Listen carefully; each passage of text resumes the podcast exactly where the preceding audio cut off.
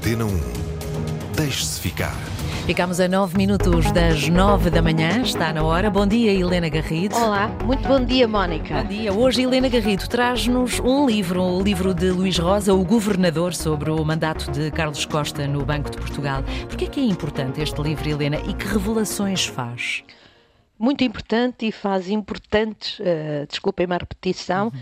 importantes revelações. Foi, foi apresentado ontem numa sala a abarrotar na Gulbenkian, com muitas personalidades, dois ex-presidentes da República, Ramalhianes e Aníbal Cavaco Silva, um ex-primeiro-ministro, Pedro Passos Coelho, muitos ex-ministros e protagonistas do PSD, eh, poucos do PS, eh, o ex-ministro das Finanças, Fernando Teixeira de Santos, do governo de José Sócrates, eh, e é, é, um livro que será desde logo uma referência, como o mais controverso que, que foi publicado nos tempos mais recentes, eu não me lembro não me lembro de, de outro, uhum. e igualmente uma referência como fonte de informação para um período especialmente difícil da nossa, da nossa história na passagem do século XX para o século XXI.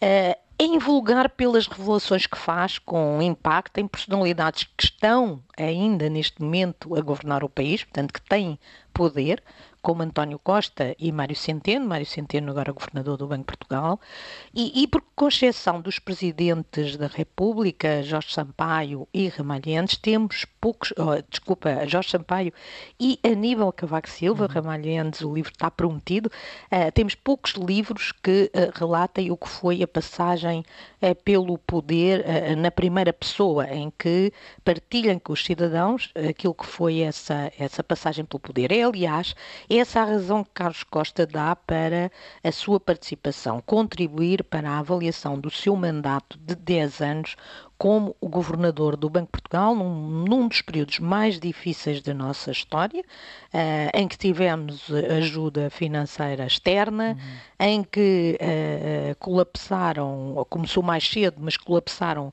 quatro bancos, o BPP, o BPN, o BES e o BANIF, o BES estruturante do poder e da economia do país, nós não nos podemos esquecer do poder que tinha Ricardo Salgado, Marcos Mendes, que, apresentou o livro, diz ali aliás, que Carlos Costa foi vítima de várias coisas, uma delas da queda de Ricardo Salgado, que tinha, uh, tinha um, ligações ao poder e tinha de facto muito poder.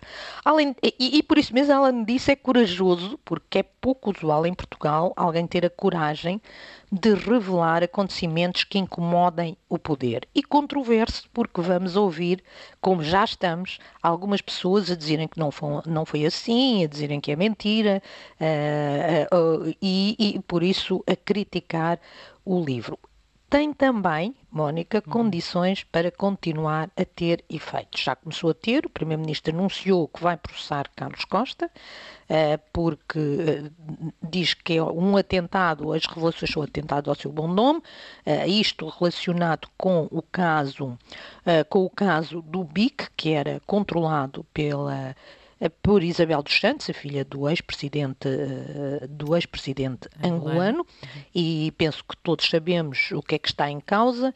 Eh, o Banco de Portugal queria retirar poder a Isabel dos Santos e António Costa hum, terá dito, António Costa desmente, terá dito que não se, não se trata assim a filha de um, do presidente de um país amigo e terá dito também já depois da publicação do livro que considerou inoportuno. Uh, vamos ter um processo judicial, já percebemos, e poderá, poderão existir uh, mais. Uh, o, o, o, o, conselheiro Marques Mendes, e comentador, desafiou, aliás, o Ministério Público a avançar com uma investigação uh, durante a apresentação do livro.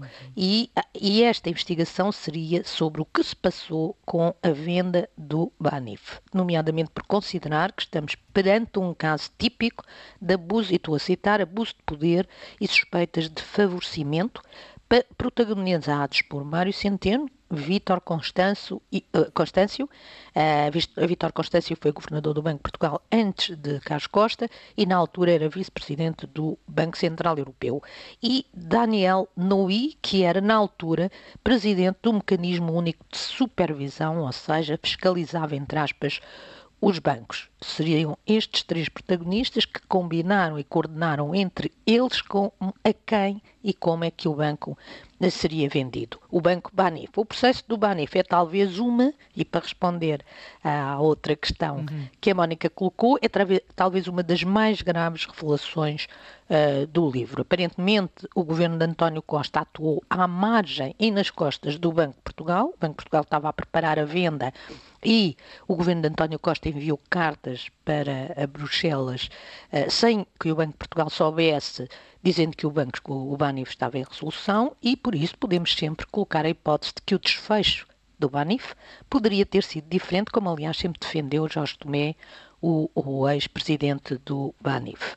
Vamos aguardar, Mónica, uhum. já percebemos que vamos ter muita matéria com este livro invulgar e que ainda bem que foi publicado. Independentemente das discordâncias e da controvérsia, livros como este são saudáveis para qualquer uhum democracia. Todo o poder precisa de escrutínio e quando temos maiorias absolutas, o escrutínio é ainda mais necessário. E nós, na prática, temos vivido em maioria absoluta há sete anos, porque mesmo com a geringonça, o poder de escrutínio era uh, limitado e, e, por isso, este, este livro dá um contributo quer para a história recente de Portugal, para os historiadores, para todos os que querem investigar um, o que se passou, poderem ter fontes de informação, quer para o escrutínio uh, e aqui para a vida, para a nossa vida em comunidade, é o mais importante, o escrutínio do poder, até para que não exista este sentimento de impunidade